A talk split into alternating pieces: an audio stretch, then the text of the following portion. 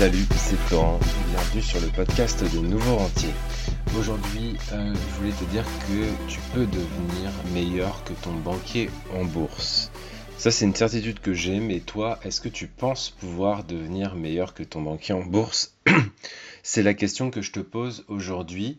Euh, parce que c'est tout simplement le défi en fait que je que je m'étais lancé en fait maintenant il y a plus de 10 ans et euh, bah, euh, l'heure, est au résultat aujourd'hui. Euh, je pense que 10 ans, c'est une bonne période, même si effectivement, je n'ai pas connu de crise majeure pour le moment. Il y a eu quand même 2018, il y a eu le Covid.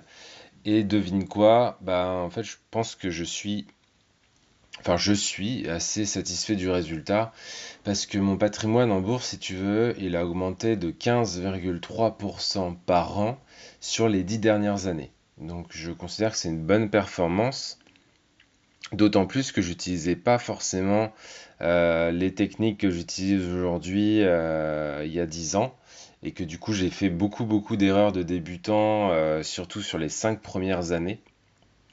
Et c'est pour ça que je t'invite bah, à te renseigner, à te former sur la bourse et tout pour éviter de perdre des années entières euh, dans ton apprentissage et euh, du coup les conséquences c'est que bah, tu vas pas pouvoir euh, générer des intérêts qui vont générer des intérêts qui vont générer des intérêts pendant 5 ans et 5 ans c'est long à une échelle où on place en bourse sur, sur 5 à 10 ans pour avoir des retours sur investissement. Donc ça c'était le côté bourse et après si on regarde vraiment la globalité du patrimoine, euh, personnellement, mon patrimoine global, euh, il a été euh, boosté par la bourse, mais aussi par l'immobilier, hein, puisque j'ai acheté de l'immobilier qui était vraiment pas cher, parce que beaucoup de travaux, parce que bonne opportunité, etc. Toujours est-il que mon patrimoine global a augmenté de plus de 30% par an sur les dix dernières années. C'est quelque chose, je suis un peu psychorigide entre guillemets là-dessus.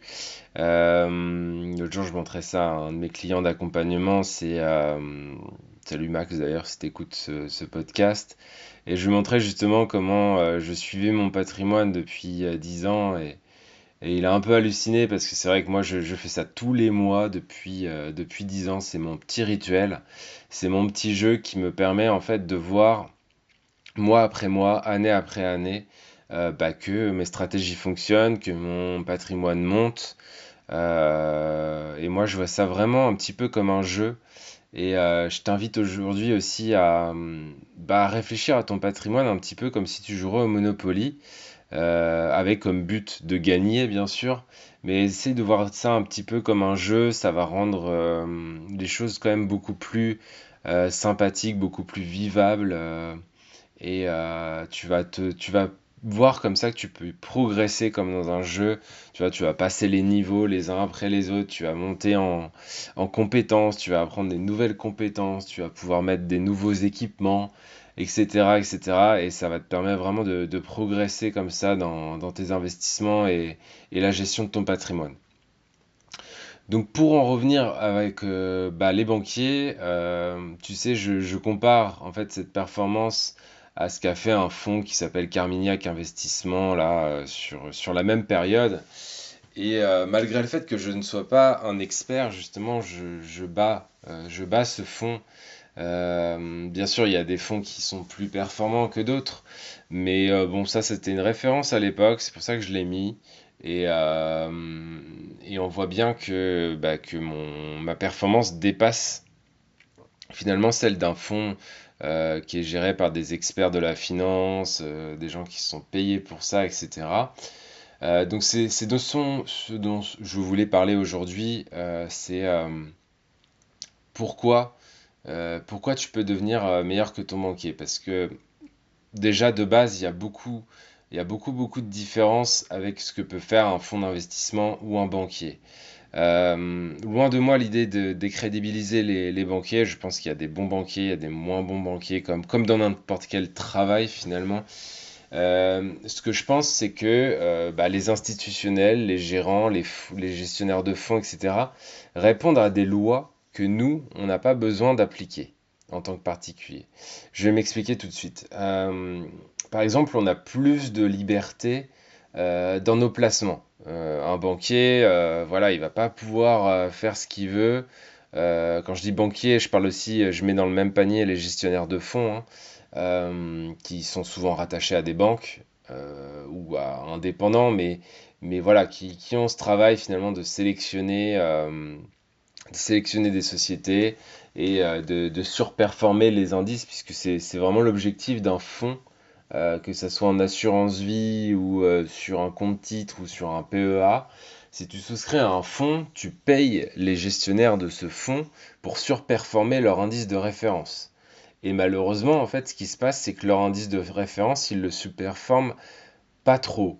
Euh, quand je dis pas trop, c'est que 80% des gestionnaires de fonds ne font pas forcément mieux que leur indice de référence. Ça, c'est une étude qui est, parue concernant les, marchés américains.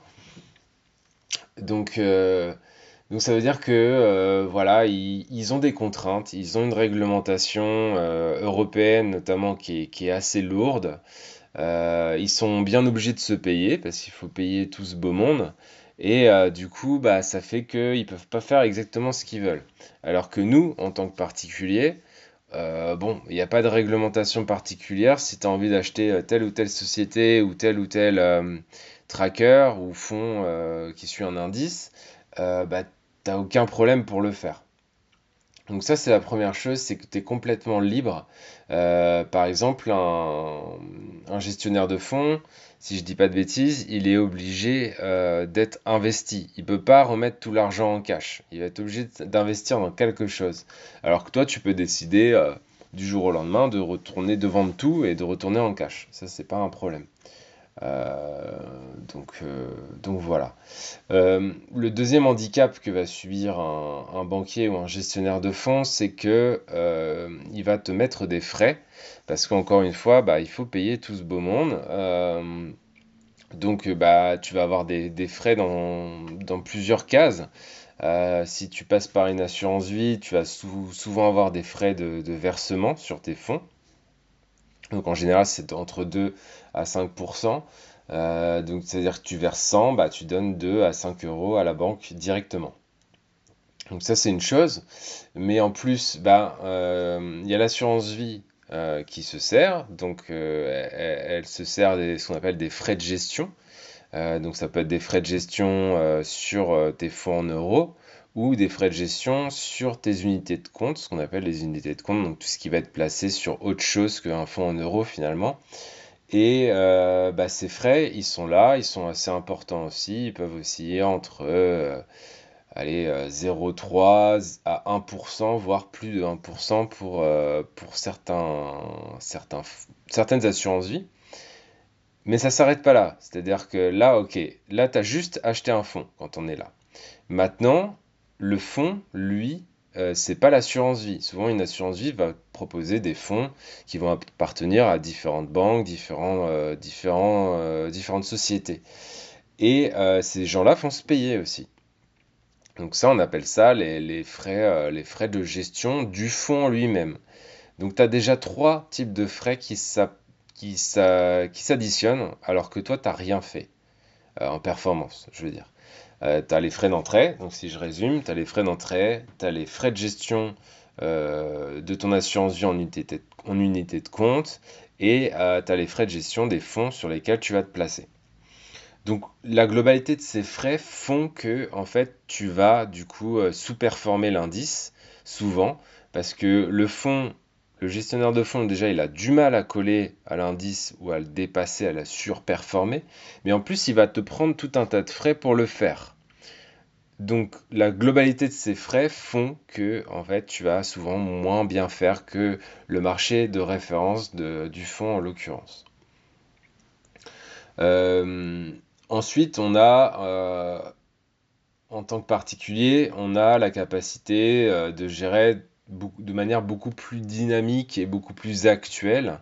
Je dirais on est moins, on est moins lent dans le sens où on n'a pas des gros fonds euh, à virer. Si tu es particulier, moi les personnes que j'accompagne aujourd'hui, euh, ça va de, d'un étudiant qui a 18 ans, qui veut placer 1000 euros pour commencer, jusqu'à des personnes qui peuvent avoir 500, 500 000 à 1 million de, patrimoine.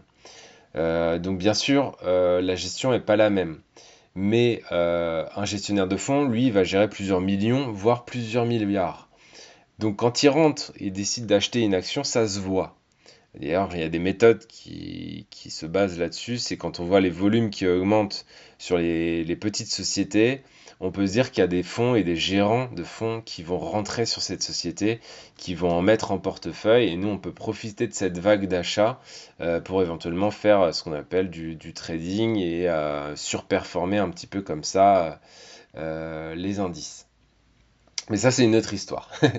Euh, tout ce que je veux dire, c'est que quand quelqu'un veut rentrer sur une action avec plusieurs millions, euh, ça va être plus compliqué que toi mettre un ordre de 100, 200, 1000, 2000, même 20 000, 100 000 euros en bourse. Euh, c'est rien comparé à quelqu'un qui veut rentrer avec plusieurs millions. donc ça va pas se passer du tout de la même façon. Donc ça c'est une contrainte qui est assez importante aussi pour les gestionnaires de fonds qu'on n'a pas du tout en tant que particulier. Et ensuite, euh, dernière chose, c'est que un gestionnaire de fonds, bah, il va être dans sa bulle. Euh, il va être dans sa bulle de gestionnaire de fonds. Lui, euh, par exemple, je vais te prendre un gestionnaire de fonds qui veut surperformer le CAC 40. Bah, ce gestionnaire, il va aller chercher des sociétés européennes qu'il va mettre au sein d'un PEA. Et puis, il va sélectionner comme ça, un peu au compte-goutte, toutes ces sociétés.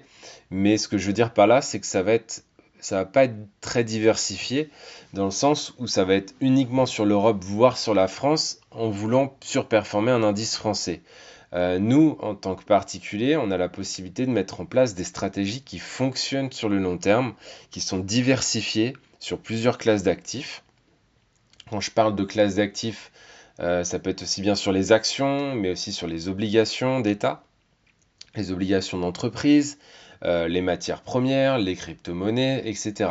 On peut mettre vraiment en, place quelque chose qui est, très diversifié et suivre tout simplement notre méthode sur le long terme, sans contrainte et euh, sans obligation euh, légale vis-à-vis de l'Europe ou je ne sais quoi. Donc ça, c'est vraiment pour moi les grosses différences qui te, qui te permettent de sortir ton épingle du jeu en tant que particulier et de faire comme moi, c'est-à-dire de surperformer euh, les indices, de surperformer euh, les banquiers et les fonds euh, de gestion parce qu'on n'a pas toutes les contraintes que eux ils ont. Donc voilà, ça c'est ce que je voulais te dire aujourd'hui et je voulais aussi te dire, te faire prendre conscience que investir par soi-même, finalement, pour booster son patrimoine, c'est pas quelque chose de compliqué en soi. je veux dire, te connecter, créer un compte, ouvrir un compte, c'est comme ouvrir un compte bancaire. Euh, passer un ordre en bourse, euh, c'est comme si tu faisais un virement euh, à un pote. ça, c'est pas, pas compliqué. Ce qui est compliqué, c'est de maintenir vraiment une discipline avec un cap et une stratégie sur le long terme, sur plusieurs années. ce qui est compliqué, c'est de ne pas sombrer sous la quantité d'informations, quand tu es en train de consulter d'ailleurs si tu écoutes ce podcast en ce moment, que l'on nous déverse au quotidien. Euh, si tu veux euh, te renseigner sur la bourse, moi ça fait 10 ans que je me renseigne sur la bourse, j'ai toujours pas fini de lire euh, toute la littérature, crois-moi, et il y a énormément, énormément, énormément de choses.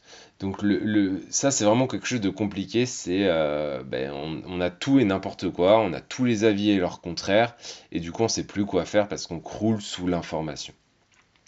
Ce qui est compliqué, c'est de mettre vraiment en place une stratégie et de la tenir sur 5, 10, 20 ans, 30 ans et euh, tranquillement faire monter ton capital, euh, préparer ta retraite, te créer une rente complémentaire, euh, anticiper les études de tes enfants s'ils sont jeunes, leur permettre d'arriver dans la vie active avec un, petit paquet d'argent bah, pour, pour pouvoir gérer tout ça. voilà, ça c'est des choses qu'on peut mettre en place assez facilement mais qui sont compliquées de suivre sur le long terme.